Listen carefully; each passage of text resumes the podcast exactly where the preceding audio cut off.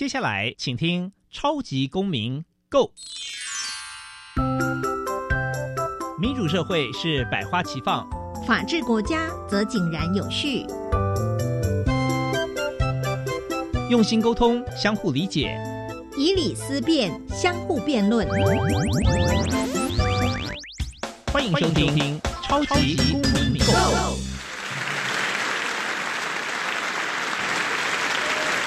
各位听众朋友，大家好，欢迎再次收听《超级公民购》。《超级公民购》是由教育部所委托，由国立教育广播电台以及财团法人民间公民与法治教育基金会联合直播。我是节目的主持人苏格格苏明祥。民间公民法治与教育基金会是以民主基础系列以及公民行动方案系列两大出版品为中心。培育未来的公民具备法律价值以及思辨的能力，期待下一代有能力积极参与并关心民主社会的运作。此外呢，本基金会持续关注教育现场的辅导管教议题。目前出版的《老师你也可以这样做》以及《老师我有话要说》这两本书，分别针对校园中常见的问题，提供法律以及教育的观点。此外呢，我们每年固定举办全国公民行动方案竞赛，并不定时的举办教师研习工作坊，期待与社会各界合作，推广人权法治教育。接下来进入小小公民庭看厅，小小公民庭看厅。在这个单元，我们将会带给大家有趣而且实用的公民法治小知识哦。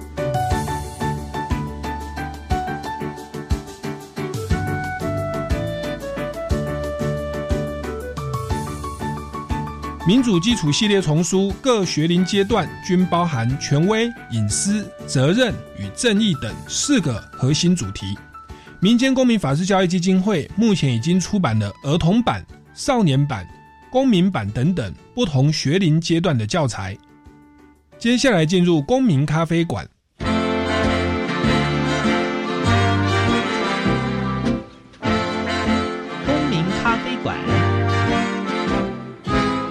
倒杯咖啡，跟我们一起在公民咖啡馆分享近期最具代表性的公民时事。各位听众朋友，大家好，欢迎再次收听超级公民 Go。那我们今天的节目呢，非常荣幸邀请到这个苏格格的学姐。哦，就是一样是台大法律系、台大法学硕士毕业哦。那大家知道我自己是不务正业哦，参加台视超级偶像，变成一位歌手主持人哦。那我们这位学姐呢，她后来是继续。修进攻这个进修德国的法兰克福法学博士哦，那在我们回来国内担任人权律师，也在妇女薪资基金会哦这个服务哦，然后呢这个为了这个妇女的人权哦、家庭暴力哦以及两性的平权付出非常多的心力。那在这个之前呢，又担任这个不分区的委员、立法委员哦，这个推动的很多的这个平权法案、人权法案哦。那我们用最热情掌声欢迎尤美女大律师委员。各位听众，大家好，是哥哥好，是尤大律师和，尤委员哦。其实我刚刚是稍微介绍一下您的学经历背景哦，那是不是再跟大家来来简短的聊一下哦？像像我们本身都是算法律的背景出身哦，那不知道您过去为什么会在大学的时候也就双修政治系，然后后来算。取得了法学的博士的学位，然后投身律师界，但是也发花了非常多的心力在这个人权啊，哦，在公益，在弱势的关怀，是什么样的动力跟什么样的想法促使您就是往这方面去去去努力呢？呃，其实我们是成长在戒严时期，嗯，所以呢，在戒严时期其实没有所谓的生涯规划，那那时候其实我们是大专联考。那大专联考，大家就是按分数排，嗯，所以呢，我考上了政治系。但是在当年的政治系，政治系的目的就是希望将来能够当外交官，嗯，可是当时的外交官，就是政治系的这个外交官的考试限男性。所以呢，这个前途无望。嗯，我们那时候也没有所谓的辅系。其实呢，我就从从政治系就转到法律系。那还好，法律系呢，法官、律师没有限男性。嗯，所以呢，就这样子呢，误打误撞在法律系的这一条路上闯出了这个一片天。那当然呢，在这个过程里面，我很幸运的啊，在戒严时期的时候。国内的妇运，就是最早的吕秀莲吕副总统，他把妇运的种子带回来台湾。那后来因为美丽岛事件，他坐监去了，所以呢，在当时他自己成立的拓荒者出版社个保护女专线，那因为在戒严时期，所以都被啊渗透，所以封起来。那他入监了之后，当时跟他一起参与保护女专线跟啊这个就是的这这些的妇女朋友，就想说，那是不是成立一个杂志社？那事实上在戒严时期是没有。所谓的人权的，你没有任何的自由，没有言论自由，没有出版自由，没有思想自由，没有集集会结社的自由。但是呢，在那个年代里面，我们还是成立了这个所谓的妇女性之杂志社。那目的呢，就是要去检讨传统的五千年的文化对妇女到底是精华还是糟粕。所以我们成立了这样的一个杂志社，当然就延伸吕副总统吕秀莲啊，他的这个复印的一个种子。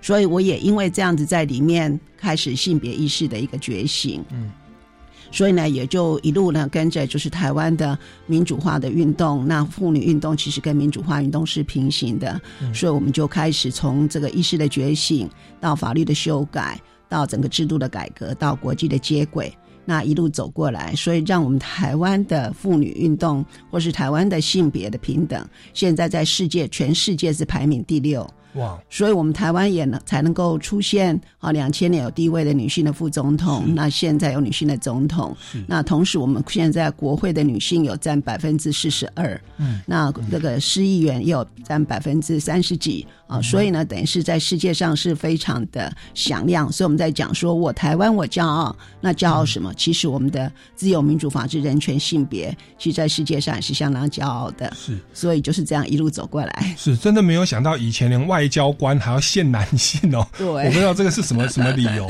然后经过这么多年的奋斗，像我们是总统是女性总统了哦，然后在立法委员的部分也达到百分之四十二。那这是台湾做啊，刚刚说是妇女的人权达到世界的第六名哦，对，这是非常的骄傲。前阵子是不是又有这个法国的这个国家荣誉？骑士的勋章哦，对，这个是怎么样的一回事？好像你也是代表台湾，然后去去受颁，对不对？好像也也是史上第一位，这个是怎么样的一个状况？呃，其实能够得到法国总统所颁发的法国国家功勋骑士勋章，真的是非常的讶异，因为事先我并不知道。那在颁发的过程里，颁发的时候呢，他们把我过去三十多年来所努力的啊，在这个妇女运动、妇女人权，还有后来推动同婚运动的这个性别的人权，那以及对其他人权的这些议题的努力呢，他们如数家珍。所以呢，在法国呢，他们其实这个所谓的骑士勋章，其实是从拿破仑时代开始有。当然，他们是颁发给法国的这个对国家有功勋、有贡献的人。那慢慢的，他们后来慢。慢慢扩张到不限于军人，就限就是可以扩张到其他的领域。那到后来呢，再扩张到其他的外国人，只要是对在这个各个领域里面，像我们国内有很多得到的是文艺这方面的勋章，像说啊蔡明亮啊、李安啊，哈他们这些的大导演，他们其实都有得到法国的文化的这方面的骑士的勋章。那我是所得到的是人权方面的这个国家的人啊骑士的人权勋章。那这个部分呢，当然就是他们就是一方面是肯定我们台湾在这个成为亚洲第一个啊这个婚姻平权的一个国家，那一方面也肯定就是我过去三十多年来在这一块议题上的一个努力。所以呢，我很高兴。我想这个也是我们我台湾我骄傲，能够在国际上。所以曾经有朋友啊问过法法国驻台的代表说：“哎，那你们颁发这个？因为每一次颁发这些的译文的这些的勋章给我们国内的这些的啊，像李安这些导演，中国都会抗议。他说我们中国有很多很优秀的导演，为什么你颁给台湾的？他说只有这个勋章呢，我颁的非常的理直气壮，因为你中国根本就没有符合人权。”法治的这样的一个好的人可以得到这样的一个勋章，是 他们可能在一般的人权标准，在从国际的角度或基本人权角度，其实都有点在淘汰的，几乎是在迫害人权啊，不是在推动 人权。我我讲话比较含蓄一点。对，那您不只是捍卫人权，然后特别也是对于包含刚刚讲到是妇女的弱势，甚至说同婚的弱势，对，在这边去去这个推动。其实看到一些新闻媒体的报道，其实心中是蛮感动的哦。对于这种弱势跟少数族群的这种倾向，基本都是予以尊重。那也认为说，我们在法治层面给他们的一些呃合法的保障。毕竟政治跟法律界它应该是中立的啦，不应该说是宗教的观念直接上纲到宪法或整个法治层面，甚至予以歧视或迫害哦。那我觉得这样的一种人权观念，它是不带色彩、不带性别、不带宗教的。其实，呃，不只是说台湾人权的保障，对于我们台湾的这个外交处境跟国际的声量，也有非常大的。一个贡献哦，哦，那这个是我们的优美女委员哦，在我们呃立法界哦，以及在人权界我们做的努力哦，那这个其实也就慢慢就聊到说，哎，那个尤大律师哦，尤委员在立委的任期是担任了八年哦，那一直到去年就就卸任，那卸任之后是不是就开始呃，也也比较多的。这个实践也包含过去的这个题目，也跟我们的民间公民法治教育基金会有有做的一些联系。目前也担任基金会的董事，对不对？是。那是不是也跟大家介绍一下，说，哎，为为什么就是愿意来参与这个基金会的活动？那你也看到说，哎，台湾的法治教育，你觉得法治教育的精神跟内涵，呃，主要是什么呢？呃，其实法治教育原来是法治民间法啊，法治教育向下扎根。那这个其实，在刚开始引进的时候，其实我也是啊，这个一起的发起人之一。嗯，所以从法治教育基金会还没有成立之前，那那时候其实在讨论说，因为我们的台湾的法治教育要扎根。但是呢，在过去时常都是，譬如说法务部那派检察官或是律师到学校去，那第一个就跟小朋友讲说什么做什么什么就会犯罪，那犯罪就会被处多少的徒刑。所以呢，小朋友这边右边听，这边左边出来，因为第一个我又不会犯罪，那第二个你跟我在讲说不可以做什么，不可以做什么，不可以做什么，事实上是没效的。所以呢，我们一直在思考说，怎么样把就是因为美国有一套很好的从小就培养他们的法治教育的这样。的一个精神的一个制的一个一套的书，所以就跟耶鲁大学。好，他们的一个法治教育中心呢，就是联系上，然后他们也非常希望能够把这套推到外国去。所以呢，我们就因为这样的因缘聚会呢，就把耶鲁大学好他们的法治教育中心的他们在推广这个所谓的啊法治教育向下扎根的这个书呢，就把它我们把它引进到台湾。那他们在推广法治教育，其实不是在讲告诉你说你不可以做什么，而是在告诉你这样说法治教育的精神到底是什么。所以，你法治到底从哪里来？其实最主要的就是从这个权利嘛，所谓的 authority，就是你有权威，权威就 authority，就是你的权利来自于哪里，是一种授权。虽然我们把它翻成权威，其实它就 authority，其实就是一个授权。嗯，所以你有了权利之后，你当然你的责任就伴随而来。所以第一个是权威，第二个就是你的责任。嗯。所以你有了责任，你要去执行的过程里面，你就必须要注意到正义。那正义第一个就是程序正义。所谓的程序正义，就是说，今天我今天要要判你有罪，那你当然必须要让你有话说。所以的双方的武器要对等。所以呢，今天我今天要处罚你，你必须要让被害人或是被惩罚的人有陈述意见的机会。所以你这整个所有的整个程序必须要公开透明。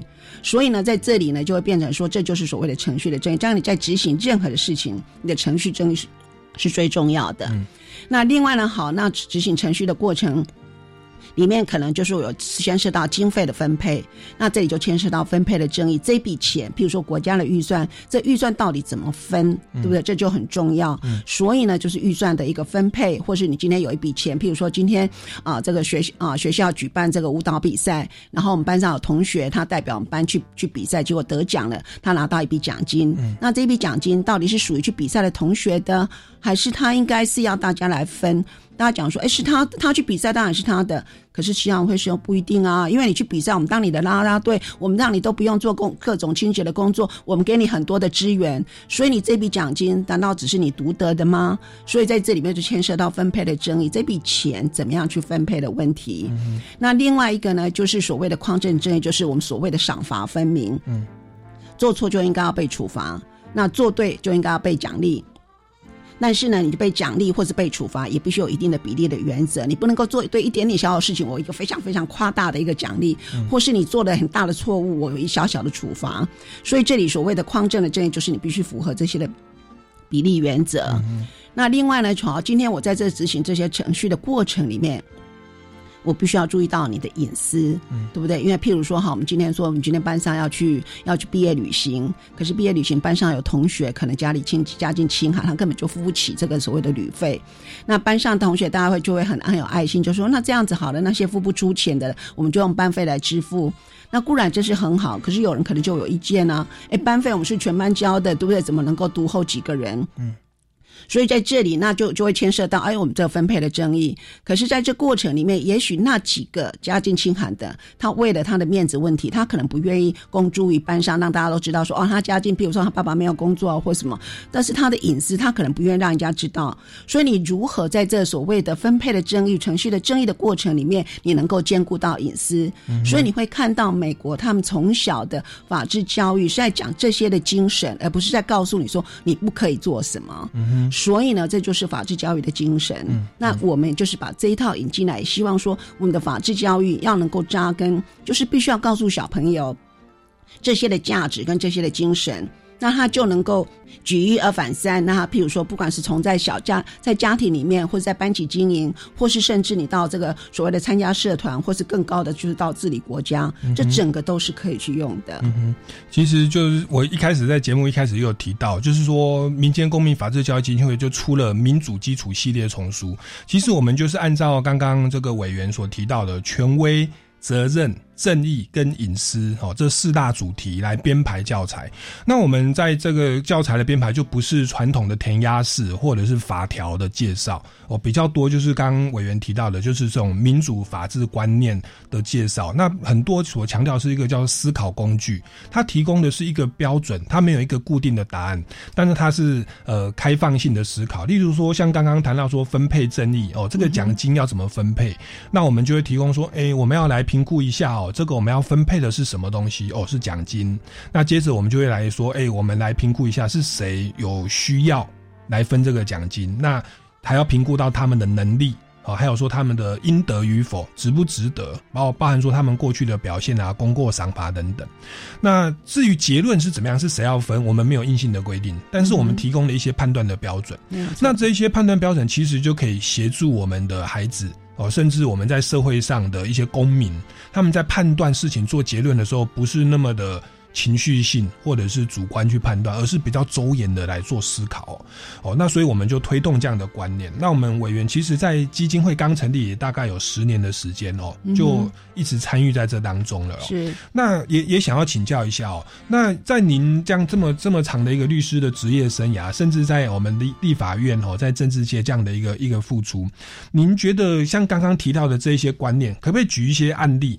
就是诶，可能跟我们民众生活比较接近的，好像是可以应用在日常生活当中，甚至说大家比较耳熟能详的的的一些新闻的案例啦，或者是大家关注的议题，这个会不会跟权威、责任、正义跟隐私，应该都很容易有有一些关联哦？可不可以这个简单举个例子，让我们听众朋友可以这个更具体的掌握呢？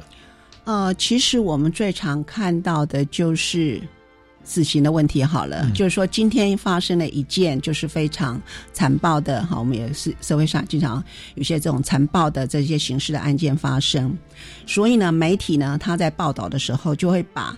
现场如同他亲临现场一样，这个绘声绘影的把他写到到这个人好像十恶不赦的这样的一个人，所以呢，到法庭去之后，当然就是这个所谓的呃侦查不公开，然后到最后法官判决，也许就依照媒体所写的这些的事实，大家都觉得这个人就是应该判死。嗯，可是到最后法院可能没有判死，嗯，社会就开始说恐龙法官，然后就开始卖司法。可是在这里面牵涉到什么？第一个牵涉到的就是说，authority 权威，你媒体在报道这个过程，你有没有这样的一个权威去写出所有的这事实？你不在现场，嗯对你能够你只知道一分写出十分吗？嗯，那你有没有在误导社会大众？嗯。所以呢，在这里就牵涉到说，第一个，你有没有这样？就是说，我们说好，新闻媒体工作者，他是一个无冕王，对不对？所以我们只是靠着他的自律，不能够用他律，因为我们所谓的言论自由。但是他律一个非常重要的就是你的自律，嗯，所以你的自律就是说，好，今天我看到什么样的一个事实，我看到多少写多少，而不是加有天助的去把它形容的加，好像在写小小说一样，然后把这个人形容的十恶不赦，然后让激起社会的对这个人的就是大家都已经把他判死了。嗯，所以我们一直在讲说所谓的无罪推定嘛。当媒体这样的报道，你如何无罪推定？每一个人心中都已经被定，把那个已经定死了。所以呢，好，那不管怎么样，每一个人，即使今天已经被媒体定成死罪的人，他在宪法上都有他的权利，是对。所以呢，就说即使今天是一个杀人犯，我们在宪法上仍然要规定，就是我们的刑事诉讼法也规定，他必须我们国家必须帮他请律师。如果他没有请律师的话，因为他还是有他在诉讼上的权利。嗯，所以呢，在社会上时常会想说，你怎么可以去听坏人辩护？嗯。律师当然是要替每一个人，不管他是好人或是坏人，而且在被法律判决确定说他是恶人，应该判死之前，每一个人都被推定是无罪的。所以律师他不可以去把黑的说成白的，或是帮他去捏造证据，这是不可以的。但是律师可以去救他应该享有的权利，比如说他是会在什么样的情况之下发生这件事情。他当时的情境是怎么样？他当时的思虑是怎么样？他是不是真的是精神有问题？他根本就没有办法判断，或是他本来就是有一个幻想。他的脑袋瓜里有一个声音，一直告诉他说：“这个人要把他口砍掉，头砍掉。”嗯，所以等等这些的情况，必须律师要做的就是说，让他的在宪法上的权利，让他的真实的情况能够反映出来。那法官的目的就是根据这些的证据来做最后的一个判断。嗯所以呢，所有的这些的证据的呈现，通常媒体不会去报道。所以呢，在这里到最后法官判出来的时候，那当然法官在这过程里面就必须要注意到程序的正义，对不对？你必须要让他能够有话说，让他能够把他的证据提出来。当然，你检察官是属于就是国家代表国家，你必须要去把能够就是他有犯罪的所有的证据都必须找出来。嗯。但是我们的法律上也规定，对他有利的证据你也不能够隐藏，你也必须要呈现，法官才能够去做公平公正的一个判断。嗯。所以这些都牵涉到所谓的程序的正义的问题，然后最后法官判他多久，那就是所谓的匡正正义嘛，他到底有多么险恶，对不对？他到底是多么的坏，然后他造成的伤害有多大？等等，这些就是法官要去判断，就所谓的赏罚分明的问题。所以事实上，在任何一个事件发生之后，那在这里我们一直在要求媒体对他的隐私。今天他一个人犯错，不能够波及他的九族。嗯，所以我们经常会看到，今天一个人犯错，变成他的父母要出来下跪，跟社会大众道歉。嗯，我想这个都已经有点违反法治社会的精神。嗯。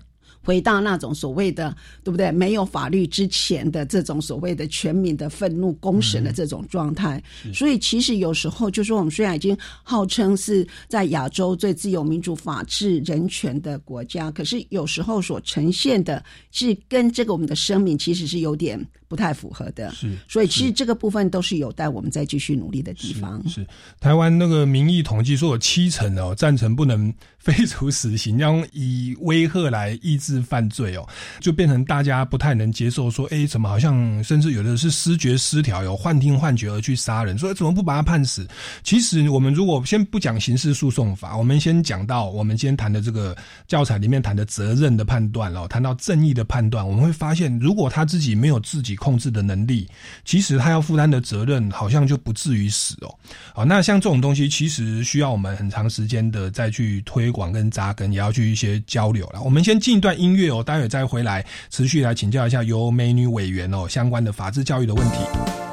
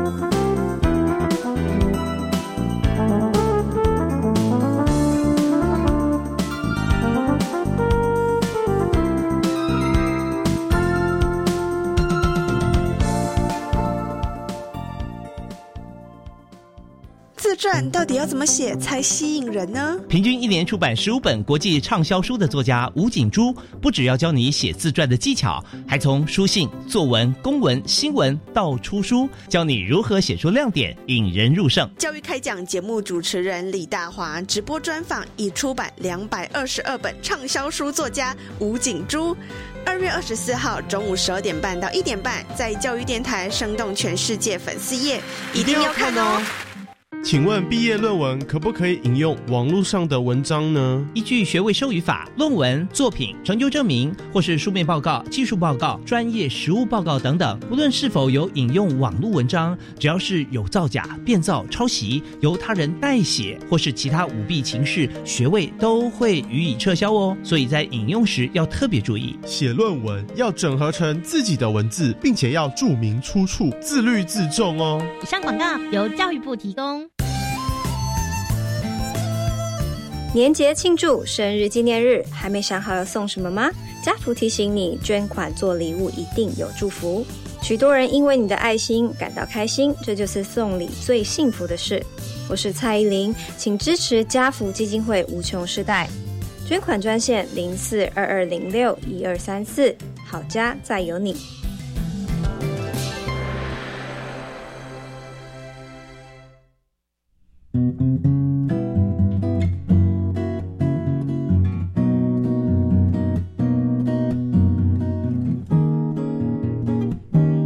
我是苏命苏米恩，你现在收听的是教育电台。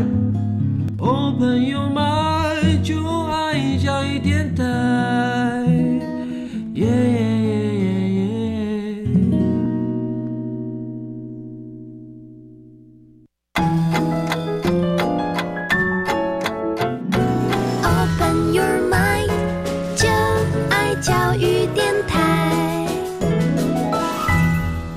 各位听众朋友，大家好，欢迎回来《超级公民购》。那我们这个礼拜呢，持续为您访问到的是有美女委员哦，她本身是德国的法兰克福的法学博士，那在国内也是职业的律师，后来呢又担任了立法委员的工作，那长期以来推动这个妇女的人权哦，乃至同志的人权哦，都不遗余力，也得到了法国的这个国家功勋骑士勋章哦，来肯定他在人权方面所做的努力哦。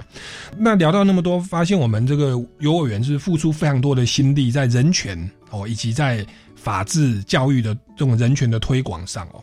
那我我想再再请教一个一个大灾问哦，我们一直谈说民主法治，民主法治，究竟这个法治啊，它是从什么时候开始的？像这个中国古老有那个法家思想哦，那是春秋战国时期，但是那个跟我们现在的民主法治应该是有一些落差哦，是不是跟我们听众朋友来介绍一下法治的起源？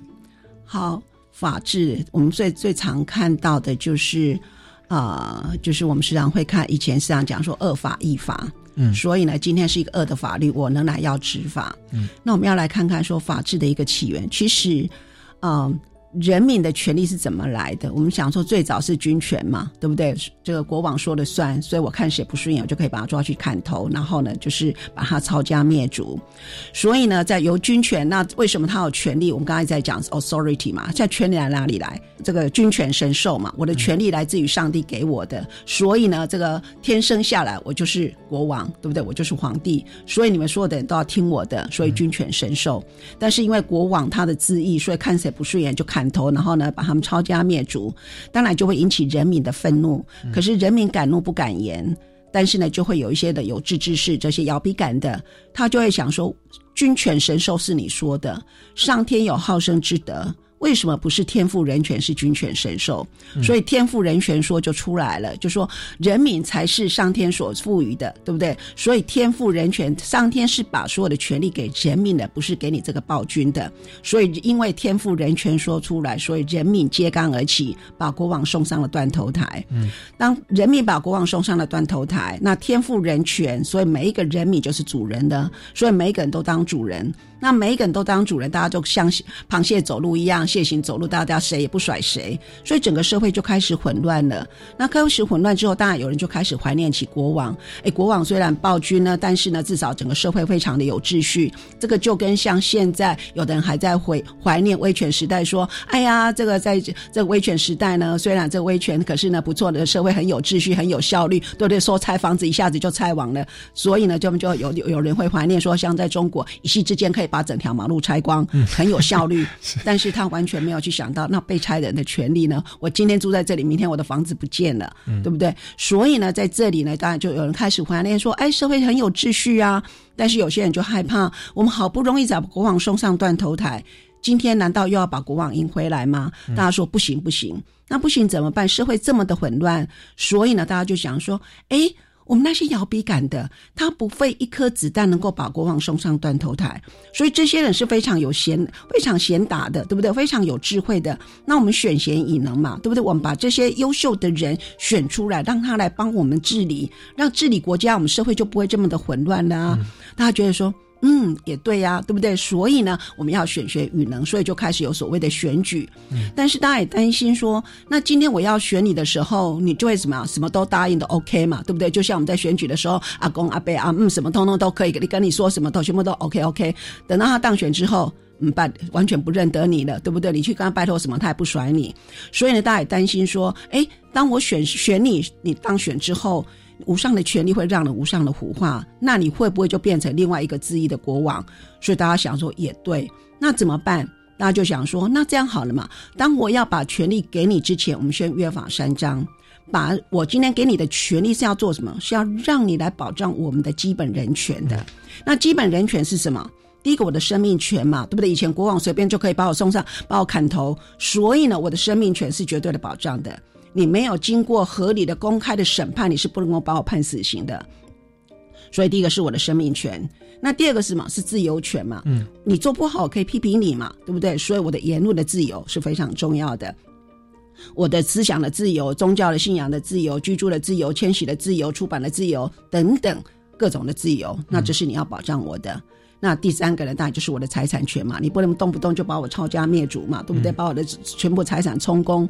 所以呢，生命自由财产是我作为一个人的一个基本的人权。嗯，那这是我今天把权利给你，让你用这些的权利来保障我人民的。所以前面的权利是 power，后面的权利是 right。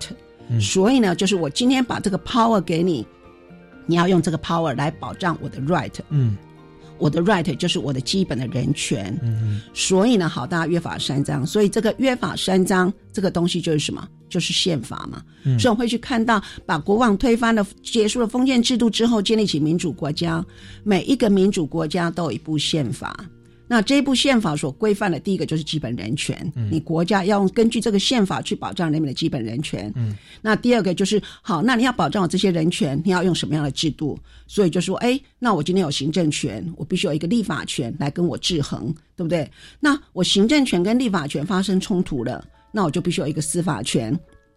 来把它怎样平挺曲直，所以行政、立法、司法三权鼎立，用这个来维护说你今天的国家的权利是真的能够来保障人民的基本人权。嗯，好，那有这样的制度之后，再来就有所谓的基本国策。你用这样的制度，你到底要实现你什么样的理想，来达到你国家的治理？所以你会看到每一个国家的宪法。一定会有基本人权，嗯，一定会有它的制度，国家的制度，一定会有它的基本的国策，嗯，所以呢，这就是宪法。所以我们说，宪法是人民基本权利的保障书，也是国家的根本大法。所以国家必须根据这部宪法来保障人民的基本权利。可是国家要怎么样保障人民基本权利？你就必须要根据宪法去制定法律，根据法律去颁布命令。所以呢，命令不可以违背法律，法律不可以违背宪法。嗯。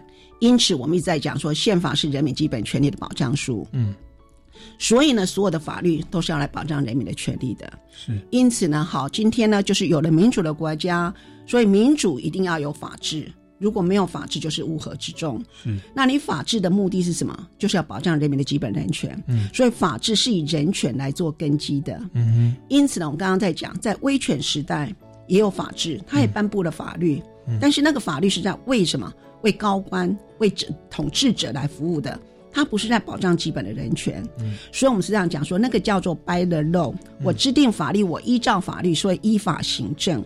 但是那个依法行政是事实上在给政府机关便宜，在保障高官，在保障这些所谓的统治者。那这个是违背以人民的基本权利为核心的法治的。所以后来所谓的民主国家，它不再从 by the law 而进入到什么，而进入到所谓 of the law 法治国原则。它是以人民为核心，以人民的基本权利为核心的法治。嗯哼。所以你的法治是要保障人民的基本的人权，所以法治一定是要以人权为核心。嗯，所以呢，我那人权的内涵是什么？就是自由，嗯，对不对？我如果没有自由，我没有人身行动的自由，你动不动就可以把我逮捕，我怎么有人权？我不能够讲话，不能够批评你，怎么有人权？所以人权一定是用自由来作为它的核心。嗯，所以我们时常在讲说，所谓的民主国家，民主。法治、自由、人权，这四个是不能够缺少一个的。嗯，你如果没有人权，只有法治，那就是威权国家。嗯，你只有法治，没有民主，那更是就所谓的集权国家了。是，所以呢，民主一定要法治，但是法治一定是要以人权来作为基础。是，那人权一定是要就是有自由来作为它的核心。是，所以呢，用这样四个去连接起来，我们就知道说，那为什么要推广法治教育？所以，为什么法治家我们是要用它的所谓的核心的价值、权威，对不对？你的权利来自于哪里？来自于人民的授权。嗯，那人民的授权给你干什么？你是要保障人民的基本人权，所以你有这个责任去保障人民的基本的人权。嗯，那你在保障人民的基本人权的过程里面，你必须要去制定法律。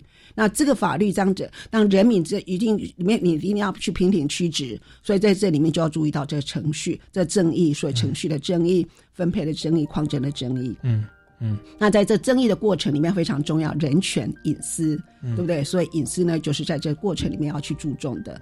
所以这就是整个一套法治教育的精神，它其其实是一环扣一环，而不能够独立就开来，就说啊，我今天只讲权威，我有权利，所以我可以做什么，那就是完全所谓的 by the law，而不是 over the law。嗯，所以我们的这个基金会的教材民主基础系列啊，它权威隐隐私责任正义，它其实已经内化到我们所习惯的这个民主宪政下的宪法规定哦。那个法国人权宣言好像说，现代民主一的宪法要有权力分立的政府组织嘛。然后要有这个基本人权的保障，对吧？这两个是最重要。那当然就透过基本国策跟这个法律跟命令来来加以实行。那可是这个是硬体，是外在的的的这个我们看到的这个一般的的的。外在的形式，可它内在的实际的运作，例如说，呃，这个人权要怎么保障？诶，那可能就牵涉到程序正义，对不对？牵涉到那这个分配正义，你的财产权怎么保障？可能牵涉到分配正义。哦，那这个你的这个人权，那也又牵涉到隐私。那政府的权力分立又牵涉到权威。哦，为什么立法院制定的法律大家要遵守？诶，那这可能就是权威。哦，那我们违法的，那就会有责任。那也包含说政治人物，那他如果没有呃做好自己该做的事，哎，那可能会有罢免权，那也会有责任的问题。所以，我们大概可以理解哦，权威、隐私、责任、正义，它这个四个呃法治教育的精神，它是贯穿在整个宪法当中哦，以及法律命令当中哦。那那当然说，我们因为我们这个外在的宪法、法律命令是会修正的。是会修正的，但是这个精神是会永存的哦，所以我们基本上我们在基金会在推动的就是从核心的哦这个永存的这个法律的思维思考工具。哦，来来去扎根，那运运用在未来，不管法律如何修正，我们都离不开这个人权保障的观念，跟权威、责任、隐私、正义的思维哦。好，那这个是谢谢这个有委员刚刚讲的这个论述，感觉是把我们大学一年级法律系的宪法课浓缩，当然他讲的真的就是整个近代的这个宪政发展史哦的的过程哦。那我们先进一段音乐哦，待会再回来再请教一下这个委员有关法治教育的相关问题。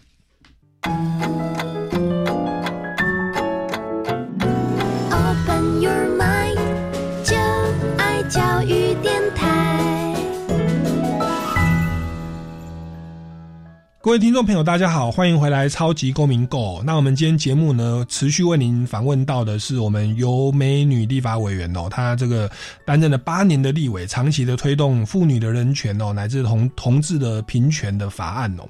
那刚刚有她跟我们上了一个简短的宪法课，为我们介绍的民主、法治跟宪政哦，还有人权的观念，它如何的去运作，以及说我们基金会所倡导的权威、隐私、责任、正义的这种思考工具是如。如何运作在这个民主法治的社会当中？那我们这个阶段再请教一下委员，我们再把它拉回我们一般民众日常生活，诶，他可能更常看到的一些具体的案例哦，像是不是我们也常常看到有所谓的私密照片外露的很多新闻案例哦，之前很多啊，然后很多香港的艺人、台湾人其实都有这个部分，是不是就跟我们的这个隐私是不是有一些关联？呃。因为时常有人会问说，那台湾的富裕已经这么的发展了，那是不是台湾未来的方向是什么？那我就说，随着整个一个社科技的一个发展。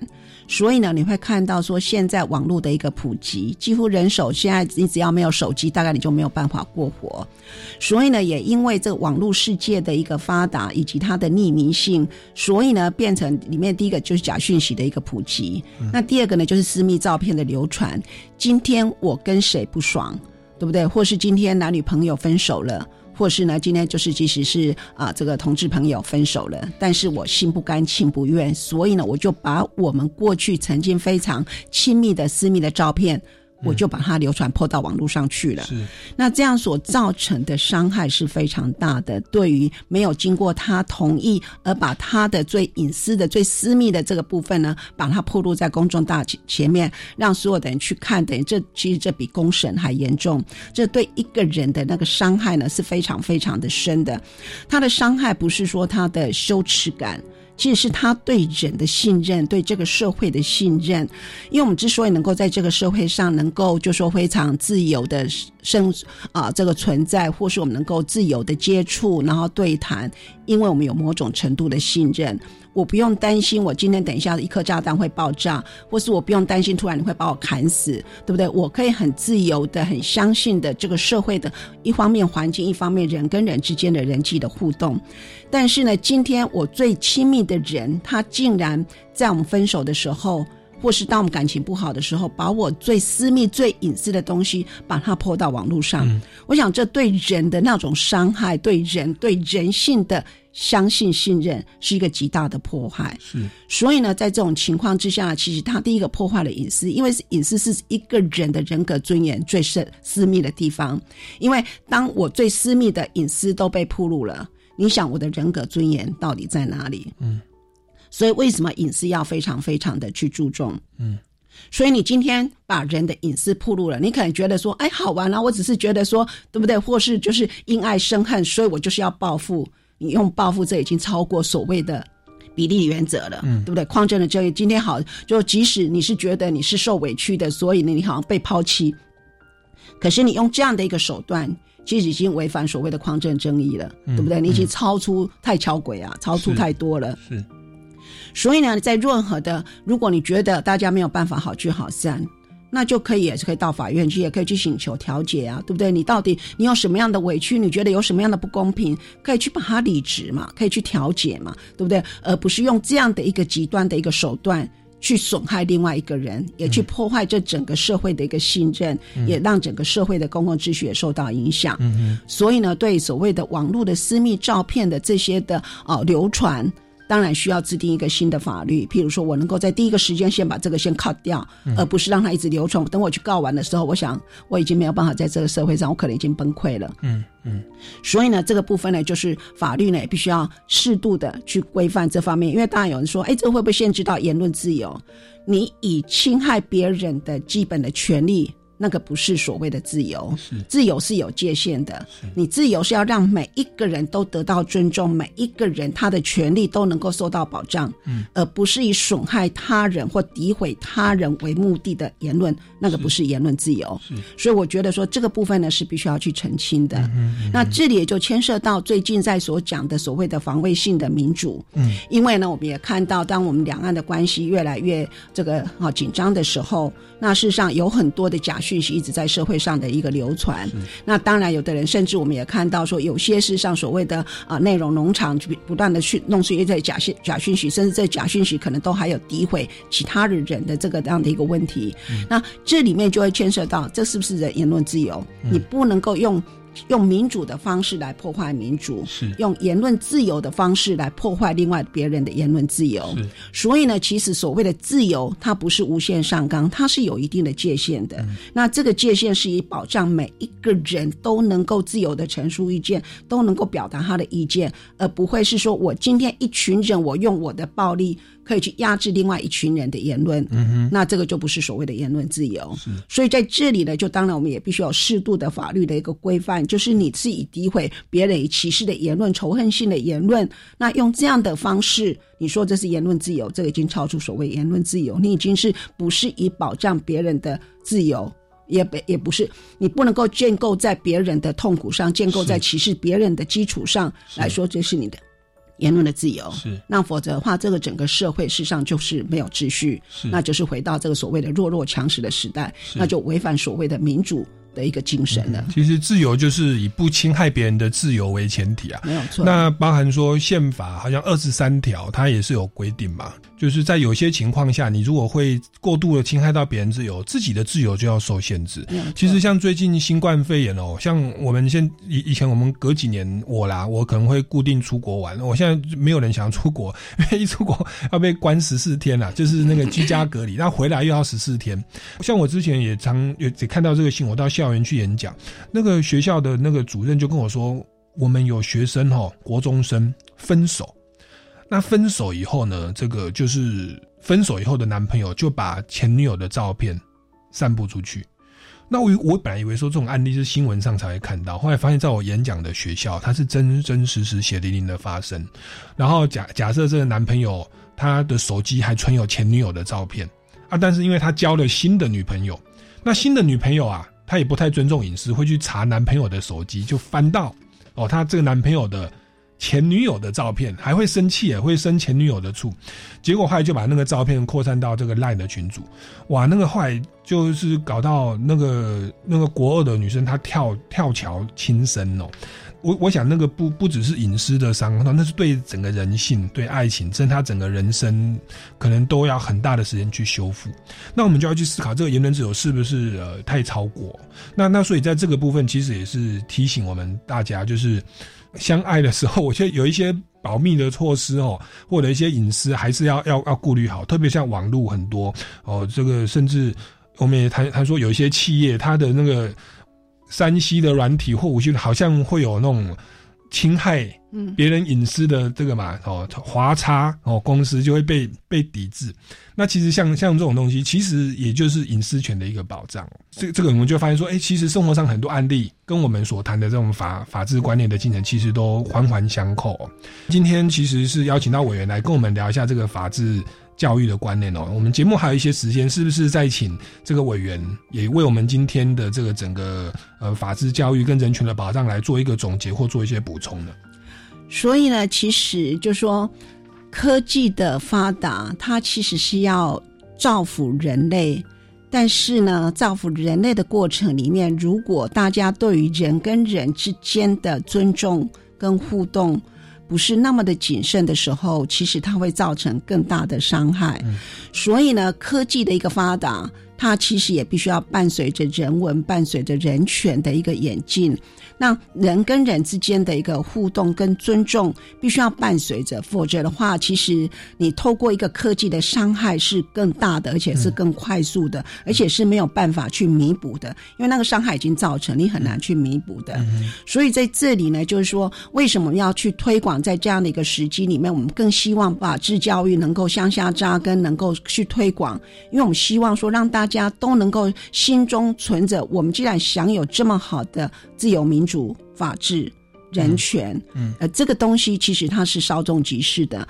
当我不做不去关心它，就好像当你把它变成空气的时候，它可能有一天真的就不见了。嗯，所以在这里呢，就是你要去啊，就是随时要去警醒。对不对？我今天的所有的人权得来是不易的，嗯，那既然得来不易，我就必须要去尊重它，去保障它，对不对？去捍卫它。所以呢，我也不能够假借就是得来不易的东西去滥用它，然后去侵害别人的自由，去侵害别人的人权，然后假借说这是自由民主的国家，所以我要做什么都可以。嗯，不是的，你不是你你当你是以侵害别人的权利，那就不是自由。是啊，所以我们希望是说，透过这样的一个所谓的权威，当你拿到权力，权力不是要让你来作威作福，权力是要拿来为人民服务的，去保障人民的基本的人权的。所以你有责任。那你在这责任的过程里面，你必须要随时注意到正义、程序的正义、分配的正义、匡正的正义。那在这正义的过程里面，随时去注意到。隐私，隐私是人权里面非常重要的一个核心。是你随时必须要注意到，你有没有侵害到别人的隐私。是是，